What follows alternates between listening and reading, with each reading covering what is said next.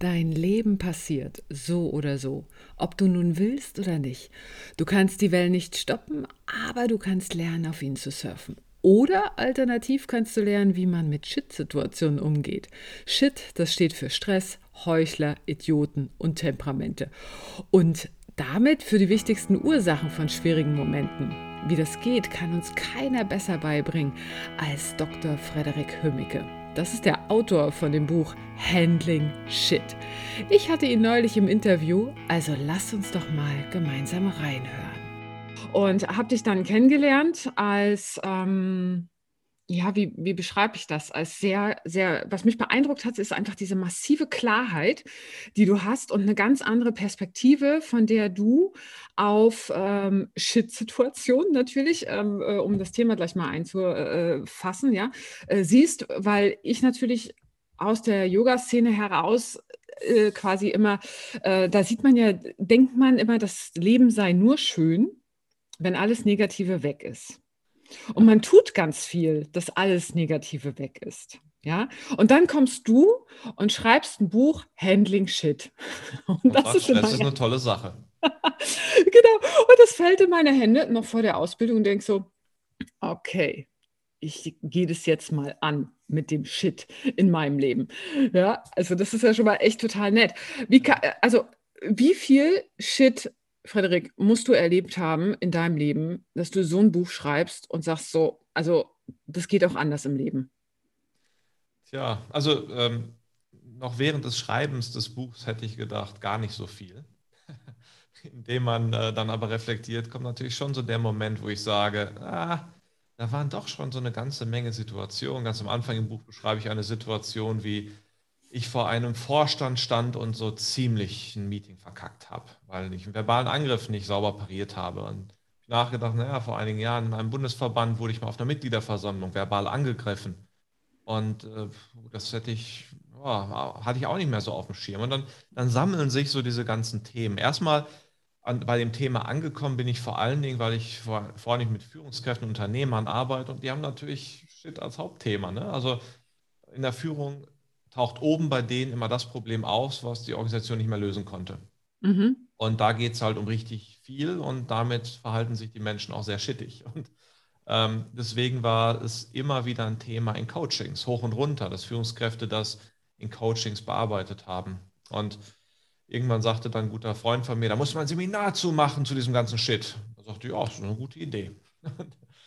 da ist ein Buch rausgekommen. Und dann hast du, äh, hast du dann auch wirklich äh, da eigene, äh, also wie kommst du dann auf den Weg? Ja, also hast du dann äh, quasi da, was sind die Tools denn dann? Ja, erzähl doch mal ähm, auch von jetzt. Also was, was ist das, was dich am meisten immer noch herausforderst, wo du sagst, so, also wenn das passiert, weiß ich, dann geht der Rollladen hoch, ja, oder runter vielmehr. Hoch wäre schön, wenn die äh, Erleuchtung käme in dem Moment, ja. Und du stehst äh, mit dem Rücken an der Wand und holst das Maschinengewehr raus, ja. Hast du da wirklich so einen Fahrplan, wo du sagst, so, das mache ich einfach und dann bin ich äh, total souverän und kann diesen also, verbalen Angriffen gegenüberstehen und es macht mir nichts mehr aus? Ja, also erstmal jeder hat seine Triggerpunkte, jeder regt sich auf. Das ist bei mir so und das ist bei jedem Menschen so. Wenn das nicht so ist, dann fange ich an, Bedenken zu haben. Dann würde ich sagen, lass das mal gut untersuchen. Mhm. Und, und, wir haben so diese, diese, typischen Stresspunkte. Wir haben, wenn unser Status angegriffen ist, wenn wir unsicher werden, wenn unsere Freiheit, Autonomie angegriffen wird, wenn unsere sozialen Beziehungen irgendwie schwierig werden, auf dem Spiel stehen oder wir unfair behandelt werden. Und eines der ähm, auch aktuell, gerade so, wenn ich mir das, den politischen Zirkus angucke, ähm, spannenden Themen ist, ich habe einen äh, Stressor unter anderem da, wo Menschen dumme Systeme bauen. Also mhm. das ähm, aktuelle Thema, ich habe gerade kurz vor dem Gespräch mit dem Apple Support mal wieder gesprochen, seit sechs Monaten kläre ich das mit denen. Und äh, ich, ich gucke mir an, was die für Leitfäden haben, wie die mit den Themen umgehen weiß, das kann so nicht klappen. Und da hat irgendjemand, und ich weiß auch warum, um ein bisschen Geld zu sparen, einfach ein systematisch dummes System gebaut. Und äh, wenn dann noch diejenigen, die gerade nicht in der Lage sind, kluge Systeme bauen, mir dann groß erzählen, obwohl sie offensichtlich gerade keine Ahnung haben, wie toll sie doch sind und wie sie doch alles beherrschen und wie viel Erfahrung sie denn gemacht haben, dann denke ich mir manchmal, Mensch, nur weil du 20 Jahre was gemacht hast, heißt es das nicht, dass du es klug gemacht hast.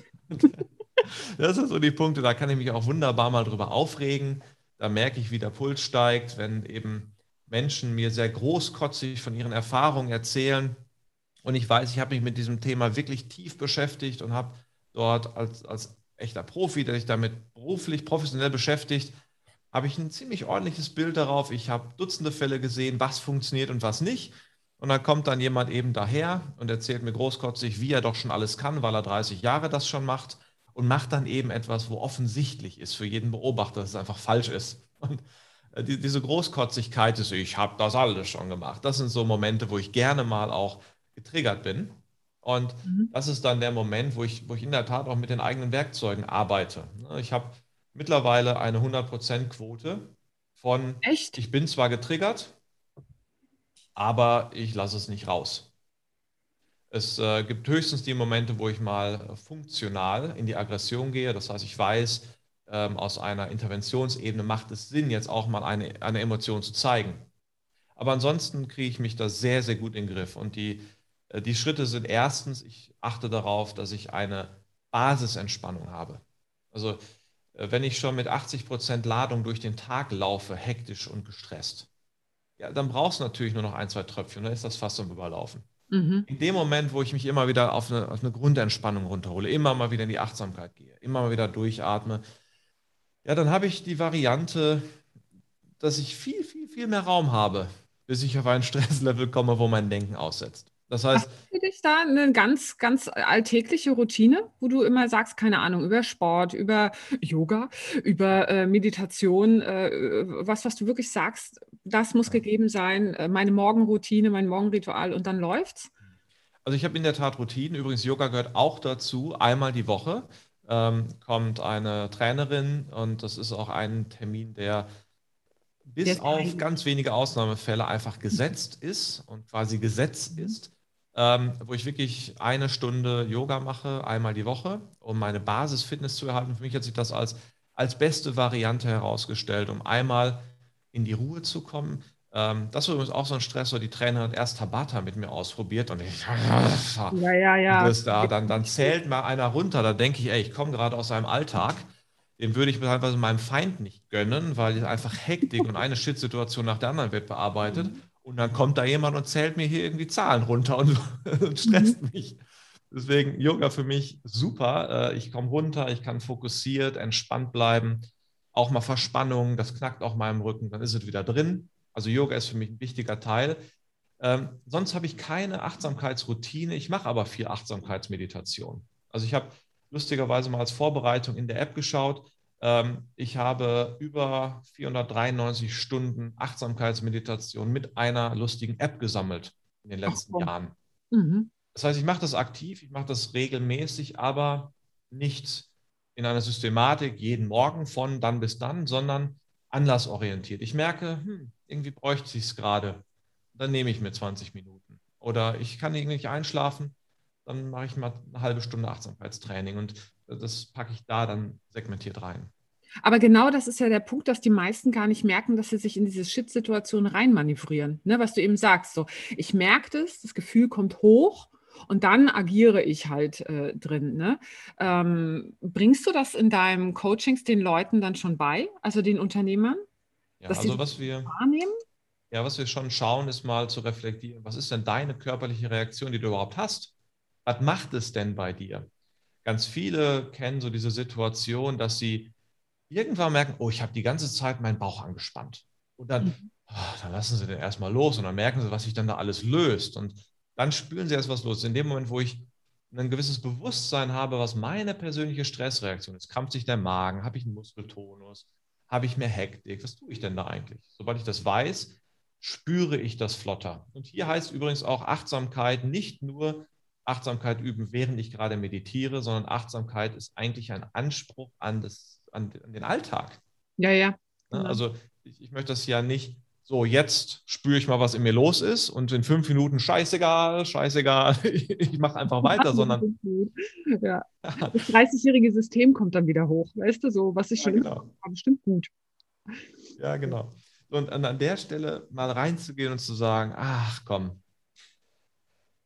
ich will auch im Alltag mal durchatmen und mal die Pause machen. Und ich habe da auch äh, ein paar Routinen. Ich habe hier so ein paar Meter weiter, steht hier im Büro so eine, so eine Vibra-Wobbelplatte. Mhm. Ähm, so eine, die vibriert und kippelt. So ein, so ein Profiteil.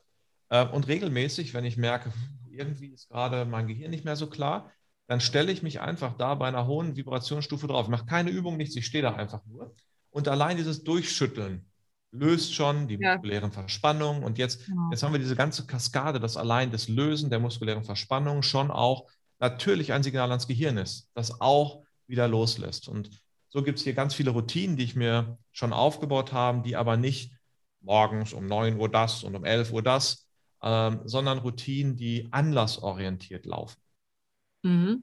Und wenn du das dann, also das war ja quasi Step 1 bei dir, ne? Du sagst so, okay, ich nehme das wahr, lass es mal durch meinen Körper durchwalken, ne? Äh, äh, lass den Bauch los. Was, was kommt next? next? Als nächstes mache ich ähm, eine Methode, die im Buch als Responsibility beschrieben ist. Und im Namen steht es schon drin, also einmal Response und Ability, die Fähigkeit zu antworten auf diese Situation. Also mhm. da steckt eine Aktivität drin und dann auch Responsibility, nämlich die Verantwortung. Wer hat die Verantwortung, wie diese Situation sich entwickelt? Naja, ich habe mindestens eine große Teilverantwortung. In, in diese Haltung reinzugehen, zu sagen, ich bin nicht das Opfer der Situation, sondern ich gestalte die mit.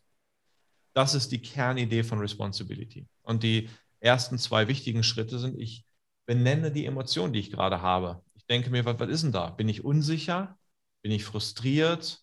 Habe ich das Gefühl von Kontrolllosigkeit? Ist es Ängstlichkeit? Ist das Unsicherheit? Ist das Fairness, die bei mir angegriffen? Was ist denn das? Und ich versuche einfach nur, die Emotion zu benennen. Ne, manchmal sage ich auch, ach, es ist Wut. So. Und dann mache ich den nächsten Schritt. Du dich, dass du wütend bist und lässt sie nicht raus. Ja, ich sage mir erstmal, ah, wütend. Mhm. Ja. Und da ich das eben früh spüre, bevor die Wut wie der Druckkochtopf, den man gut zugetaped hat, dann irgendwann explodiert, habe ich dann ein relativ flottes Gespür für die Frage, was kommt denn da für eine Emotion gerade in mir hoch? Und ich kann früh eingreifen und allein dieses Benennen, das nennt sich in der Neurowissenschaft Labeling, mhm, das reduziert schon die Stresssituation genau. um bis zu 30 Prozent. Ach komm, bis zu 30 Prozent ist dann schon ja. weniger. Das, das ist heftig viel. Und allein das kann schon eine ganze Menge reichen. Und es gelingt ja nicht immer perfekt, deswegen setzen wir einen zweiten Schritt oben drauf, der es nochmal bis zu 40 Prozent reduzieren kann, nämlich das Umbewerten. Auf neurowissenschaftlich, in klugscheißerisch heißt es dann Reappraisal, mhm. das Umbewerten. Was ich mir da sage ist, hey, das ist eine geile Chance, das Problem jetzt direkt zu lösen. Und jetzt sagen viele, das glaubst du dir doch selber nicht. Und in der Tat, ich glaube es mir in vielen Situationen nicht, dass es geht. Aber allein diesen Gedanken zu denken, führt zu einer neurologisch begründbaren Kaskade, die den Stress senkt. Ja, du, hast, du bekommst ja quasi die Handlungsfähigkeit zurück, ne? die Möglichkeit, dich wieder zu engagieren, dich zu integrieren und die Möglichkeit, äh, jetzt hier was richtig reißen zu können, hoffentlich. Ich nötige mich in eine Verantwortungsübernahme. Ja. Und äh, da steckt implizit einmal die Chance drin, da steckt ja drin, hey, es gibt eine Chance zur Klärung, und das ist etwas, was im Gehirn erstmal belohnend und damit stresssinkend funktioniert. Gleichzeitig steckt aber auch dieser Moment der, ich kann Verantwortung übernehmen. Das heißt, ich habe einen Handlungsspielraum. Und wenn Stress doch definiert ist als das Gefühl des Kontrollverlusts und ich kriege jetzt Kontrolle mehr dazu, weil ich handeln kann, dann reduziert auch das wiederum den Stress. Mhm. Und dann bin ich wieder vollkommen da und das gelingt dir auch 100 Prozent. Also du sagst hundertprozentige Erfolgsquote. Bei mir ist es mittlerweile hundertprozentige Erfolgsquote nach vielem Üben. Ja, da ist ja, natürlich eben. Übung damit drin. Ich sagen, komm, da gibt es doch bestimmt noch irgendwas, Frederik, was dich total stresst. Komm, rück raus mit der Sprache. Ja, also in der Tat, ich, ich kann mich da äh, friedlich auch über solche Themen aufregen, wie das, was ich gerade in der Politik sehe dass wir über irgendwelche Signale statt über das eigentliche Thema reden, dass, ähm, dass ein gesamtes System einfach so chronisch dumm aufgestellt ist, dass ich überhaupt gar kein Vertrauen habe mehr, egal wer gewählt wird, dass es irgendwie besser wird. Da kann ich mich äh, drüber auflegen, aufregen und teilweise, wenn ich so ganz privat bei mir sitze und einen Freund habe, der sich gerne mit aufregt, ja, dann regen wir uns mal gemeinsam auf, dann wüten wir mal ein bisschen. Mhm. Das ist ja auch vollkommen fein und das ist ja ein Wüten, was quasi so ein bisschen kathartisch ist. Ne? Da kann man mal das rauslassen, kann sich mal aufregen. Ja. Ähm, in diesen Fällen arbeite ich auch gar nicht aktiv dran. Da darf ich dann auch mal Mensch sein. In dem Moment, wo aber ein menschliches Subjekt meines, meiner Aufregung da ist, also es an, in irgendeine Richtung geht, dann arbeite ich sehr aktiv daran, dass es bei dieser 100% Erfolgsquote bleibt, dass ich mich im Griff habe und dass ich Kontrolle habe. Ich merke natürlich, dass ich dann teilweise in der, in der Stimmung, in der Entspannung weniger werde. Also die Stimmung wird ein bisschen bedrückter. Ich hatte noch gestern ein sehr anstrengendes Kundengespräch, ähm, wo dann ich nachher mit einem anderen Kunden sprach und sage, hey, so habe ich den noch gar nicht erlebt. was hast du denn gerade für ein Gespräch? Also natürlich zieht das Energie. Ich bin ja mhm. da kein, äh, ich habe ja kein Schutzschild. Ja. Ähm, aber ich, ich halte die Verantwortung so für mich, dass ich sage, was ich da kommuniziere in diesen heiklen Situationen, verändert die Situation für mich, aber auch für den anderen. Ich habe da eine Verantwortung, das so gut wie möglich zu gestalten. Und die nehme ich ernst und da übe ich mir halt einen Wolf seit Jahren, dass das in so einer unglaublich hohen Erfolgsquote funktioniert. Und das ist übrigens auch gar nicht der Anspruch für jeden, der jetzt hier vielleicht zuhört. Es ist auch mal okay, wenn eine Situation mal mies läuft. Da kann man nachher was richtig gut daraus lernen. Das ist gar ja, kein Anspruch. kann man ja auch was Neues kreieren, wenn man die dann erstmal so, ne, wenn man da erstmal so äh, mit dem Brennen, Brennen über eine Situation drüber, drüber gegangen ist. Aber sag mal, wenn du dann ähm, was mir gerade noch als Frage aufkommt, wenn das quasi so kontrolliert ist, nimmst du dir damit nicht auch so ein bisschen auf der anderen Seite die Freude auch weg an bestimmten, also wenn das, wenn das Negative so kontrolliert wird, weißt du, äh, rahmt man damit nicht in, insgesamt seine Emotionalität so ein bisschen ein oder sagst du, nee, das ist wirklich nur für die Situation, wo es halt Shit läuft und in den Situationen, wo es äh, Freude ist, bin ich enthusiastisch wie sonst auch. Ja, also das ist wirklich nur etwas, was ich mir angewöhnt und trainiert habe für eben die doofen Situationen. Da gehört es hin. Ähm, natürlich kann man auch mal überlegen, ob man einige Momente auch in freudigen Situationen mal nutzt. Ne? Also die Frage, was mache ich denn jetzt? Was mache ich denn jetzt damit? Wie kann ich es noch geiler machen, noch mehr nutzen? Ja, wie kann ich da noch mehr eine Chance rausmachen? Ich kann natürlich dort auch reingehen und die, die verstärken. Ähm, es muss aber ja nicht der Anspruch sein, dass ich jede Situation verkopft durchgehe. Wir sind ja nicht Mr. Spox, sondern die, die Emotionalität ist ja gut, die tut uns gut. Und ähm, ich habe auch die negative Emotionalität. Ich schütze mich nur davor, sie in ein Verhalten zu kanalisieren, was dann keinem was bringt und sogar meistens schadet, weil in diesen Stresssituationen, wo dann die 4F-Stressreaktionen rauskommen, Angriff, Flucht, Erstachen oder soziale Zusammenrotten, naja, da haben wir ja das Problem, dass ganz häufig Menschen verletzt werden. Mhm. Dass ganz häufig eben Sachen, die man mühsam mit den Händen aufgebaut hat, mit dem Hintern mal eben umgeschmissen werden. Und da bin ich in der Position, das, das muss halt nicht sein. Und da lieber eine Verantwortungsübernahme und eine, eine gute, ordentliche, saubere Klärung. Was ist denn deine Stressreaktion von den Vieren? Meistens gehe ich erstmal in ein Erstarren also äh, typischerweise werde ich einmal ruhig, gucke, beobachte. Was schlecht ist, weil dann kannst du ja äh, dein Programm laufen lassen. Da kann ich dann unter anderem das Programm laufen lassen. Ja. Ähm, und dann gehe ich irgendwann in Fight. Also dann gehe ich drauf los, dann will ich es anpacken, dann will ich es lösen. Ähm, und je nach konkreter Situation habe ich dann auch manchmal direkten Fight. Und hier ist es natürlich dann, again, das Thema, das so gut wie möglich hinzukriegen und lieber ein überlegtes Fight zu machen. Das heißt, diese, mhm. diese Stressenergie in konkrete, hilfreiche Verhandlungsweisen zu leiten, statt dort rumzuwüten. Mhm. Machst du das auch ähm, quasi, du machst es nur für Unternehmer, ne? in riesengroßen Firmen, wo du dann das ist, aber du gibst doch jetzt auch einen Workshop im Ende Oktober. Genau, also ähm, ich komme ja daher, deswegen war ich ewig lange auch am Markt überhaupt gar nicht bekannt, dass ich nur mit Unternehmern, Top-Management, Top-Führungskräften gearbeitet habe. Ja. War da eher so der Geheimtipp. Ne? Da klingelte mal am Donnerstagabend das Telefon. Der Unternehmer sowieso hat mir gesagt, Sie können mir auch helfen. Ne? Können Sie mal vielleicht. So, das waren so die typischen Momente. Ähm, und äh, ich habe ohne jedes Marketing hatten wir immer die Auftragsbücher voll. Mhm. Und ähm, dann kam irgendwann der Anruf vom Kollegen, der sagte, Mensch, aus diesem Thema muss man ein Seminar rausmachen. Und dann habe ich da erstmal ein Seminar rausgemacht und habe das ehrenamtlich in einem Verband angeboten. Und plötzlich stellten wir fest, innerhalb von 24 Stunden waren alle Tickets weg. Also das war ein echtes Thema, wo, wo echt Leute wirklich Leidensdruck hatten. Und ja. seitdem machen wir das auch weiter als Seminar. Wir haben immer mal wieder eine Masterclass. Wer sich dann für den Newsletter bei uns anmeldet, der, der kriegt dann die Infos, nochmal kostenlose Masterclasses. Wir machen auch relativ viel ehrenamtlich. Wir haben zuletzt für eine Gruppe von Lehrern mal Handling Shit für den Schulalltag gemacht. Ähm, mittlerweile machen wir so zwei, dreimal im Jahr ein Handling Shit Live-Seminar, mhm. wo wir dann wirklich vor Ort sind und zwei Tage mit allen möglichen Teilnehmern, die Lust haben, äh, uns dem Thema annähern. Und für die, die, bei denen es ganz schnell gehen muss, gibt es noch einen Online-Kurs. Und für die, die sagen, ich habe ein echtes Thema, machen wir auch Einzelcoachings. Und da sind wirklich alle möglichen Fachbereiche. Dort sind Ärzte, die Schwierigkeiten mit ihrem Chefarzt haben. Dort sind Mitarbeiter, die das Gefühl haben, gemobbt zu werden. Also so, so die ganze Bandbreite des menschlichen Shit-Verhaltens schlägt dann bei uns auf und, und wünscht sich da ganz konkrete Strategien und Begleitung. Ja, also wirklich was, was die Welt braucht. Aber wenn du jetzt ein äh, unbegrenztes Budget hättest, was würdest du denn machen? mit, äh, äh, würdest du das noch weiter in die Welt tragen, weil du glaubst, das also es verbessert ja wirklich die Welt, äh, Handling Shit, ja?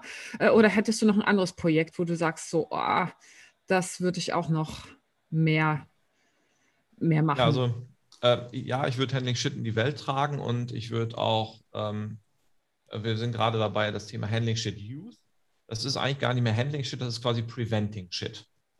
Ähm, zu planen und zu konzipieren, habe auch erste Testballons gemacht. Wenn ich unendliches Budget hätte, dann würde ich schauen, dass ich die, ein ganz konkretes Konzept in die Schulen bringe und schon wirklich mit Kindern ab einem sehr jungen Alter anfange zu arbeiten, dafür zu sorgen, dass immer mehr sich selber kennenlernen, ihre Persönlichkeit kennenlernen, mhm.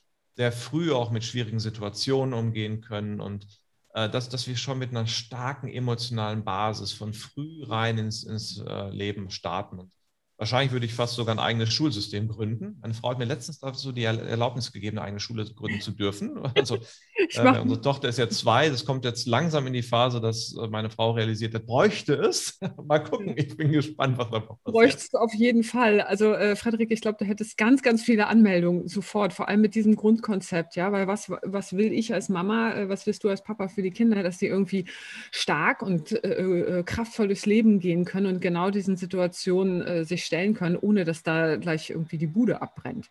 Ja. Und da kommen natürlich noch die Coaching-Inhalte. Wir machen ja auch eine eigene Coaching-Ausbildung, wo es auch um die, genau diese Fragen geht. Wer bist denn du eigentlich?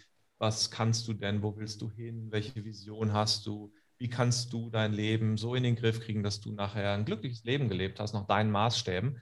Äh, diese mhm. Sachen da auch früh mit reinzubringen und einen Rahmen zu schaffen, ach, das wäre, das bräuchte die Welt. Das bräuchte wirklich die Welt. Vor allem, weißt du, also die ersten vier Jahre sind die Kids ja noch total motiviert und dann realisieren sie, das, was ich hier lerne, brauche ich nie wieder. Weißt du, so, dann geht es in die, äh, die innere Klappe runter. Ne? Und dann kommen ja eigentlich Fragen, genau das, was du sagst, wer bin ich, wie gehe ich damit um, was sind meine Visionen? Ne? Und dann auch diese Frage, was willst du denn mal werden? Wieso, ich bin doch schon sagen sie dir ja dann auch ganz oft. Ne? Was, was soll ich denn noch machen? Ja? ja. Und das ist äh, echt äh, richtig schön. Ja, cooles Ziel. Ähm, meine Anmeldung hättest du, aber meine Kinder kommen jetzt schon raus aus der Schule. Also die sind äh, leider schon, die setzen dann später an, die, die kommen zum anderen Seminar zu dir. Vielleicht. Gerade in Teenagerzeit wäre das natürlich gut. Ne? Okay. Wir haben, wir haben äh, auch spannenderweise ein paar Coaching-Prozesse von, von Teenies laufen, ähm, wo die Eltern Coaching erlebt haben und sagen, ey, könnt ihr das nicht auch für die machen? Und das, das machen wir unglaublich gerne. Das ähm, das, das ist einfach toll zu sehen, was, was dort aus den Kids noch rausholbar ist und, und wie die nochmal ganz anders diese Themen anpacken können und ganz, ganz anderen Drive entwickeln können. Äh, das ist echt schön zu sehen, wenn sowas mal passiert. Ja, die sind ja viel freier noch, ne? Die haben noch nicht diese, ähm, diese Erfahrung gesammelt, was alles nicht funktioniert. Und die sind wirklich noch voller Kraft und voller Energie und wollen. Die wollen ja wirklich die Welt bewegen. Genau in dem Alter. Genau. Frederik, fünf kurze Fragen an dich, damit wir dich mal kurz so ein bisschen greifen können als Mensch. Ja. Ne? Weil als äh, Profi und als Shitmaster äh, haben wir dich jetzt schon erlebt. Aber wenn du verreisen wollen würdest und du müsstest wählen, bist du Abenteuerurlaub? Ich äh, zelte äh, draußen in der Wüste oder gönnst du dir lieber ein richtig geiles Hotel? Geiles Hotel. Ich auch. Immer. Also dieses Abenteuer, das hinterlässt bei mir so viel Angst, so viel, äh, äh, oh Gott, oh Gott, so viel Veränderung, was da wieder geht. Ich möchte mich bitte entspannen. Ja, also ich brauche im Urlaub in der Tat auch die Entspannungsphasen. Vor allen Dingen ist es mir wichtig, dass äh, ein ordentliches Bett für guten Schlaf, weil das ist eine der Hauptquellen meiner Erholung. Das kriege ja. ich halt einfach auf einer, auf einer Luftmatratze im Zelt nicht. Am liebsten dann aber ein echt gutes Hotel mal, zum Beispiel waren letztens in, in Kenia, äh, wo dann auch noch Abenteuer dabei ist. Und dann, das wäre dann die optimale Kombi. Ja, das ist die optimale Kombi. Im Übrigen, Schlaf, wo du es gerade an, äh, ansprichst, ist ja eh, ne? Meistens fragst du die Leute, wenn die total im Stress ist, wann hast du das letzte Mal ausgeschlafen? So vier Tage hintereinander. Und dann sagen sie irgendwann so, äh, vor vier Jahren, ne, gibst du denn das als Hausaufgabe auf und prompt sind die Probleme weg. Also das erlebe ich auch oft. Ne? Schlaf wird chronisch unterbewertet. Also das ist nochmal ein ganz, ganz neues Thema. Wir neigen dazu, Schlaf in unserer Gesellschaft zu ignorieren und schaffen teilweise auch aktive Systeme, die dafür sorgen, dass wir Menschen schlafmäßig ziemlich ausgebeutet durch die Gegend laufen. Die Konsequenzen sind heftig. Es gibt dort eine, ähm, eine Skala, die Epworth Sleepiness Skala. Äh, wenn man sich da mal bewertet, kommt bei den meisten raus, dass sie so im Schlafmangel sind, dass es ist, als ob die fast mit über einem Promille Auto fahren würden, weil Schlafmangel hat dieselben kognitiven Wirkungen auf Reaktionsfähigkeit wie eben Alkohol. Das mhm. heißt, äh, die Leute haben zwar nicht gesoffen, aber der Schlafmangel macht denselben Effekt. Und das ist so ein Thema, da würde ich jedem dringend empfehlen, sich mit zu beschäftigen und alles zu tun, um einen guten Rahmen für guten Schlaf zu schaffen. Ja, zum Beispiel in dem tollen Hotel in Kenia, wo man dann sein Abenteuer auch noch haben kann. Okay, was wäre deine ultimative Superkraft, wenn ich jetzt, ich bin die Fee, ja, und du darfst dir aussuchen, welche Superkraft auch immer du haben möchtest. Was wäre es? Also ähm, jetzt rein egoistisch würde ich sagen, also ich würde schon gerne fliegen können. Fliegen. Das, das wäre geil. Dann aber auch gerne schnell. Also jetzt mal eben so zum Dinner fliegen äh, nach Cannes oder sowas an den Strand. Äh, das wäre doch mega.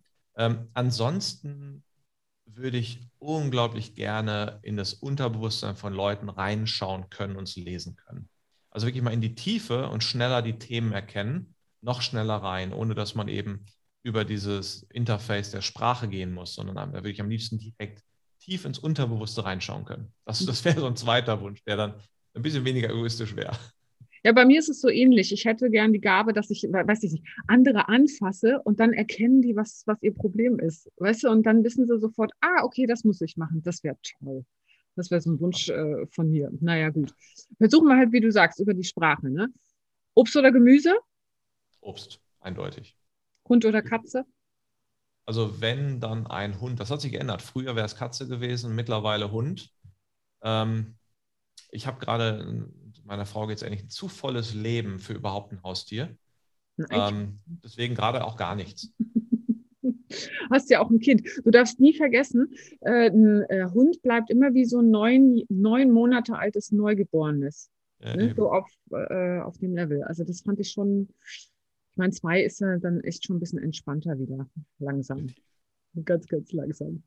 Cool, Frederik. Ich danke dir sehr. Das hat mir unheimlich viel Freude gemacht. Total viel Spaß. Ich packe die Links zu diversen äh, Workshops, äh, tollen Ausbildungen und alles mit in die Show Notes. Und dann gucken wir mal, wann wir uns ja. wiedersehen. Hoffentlich bald.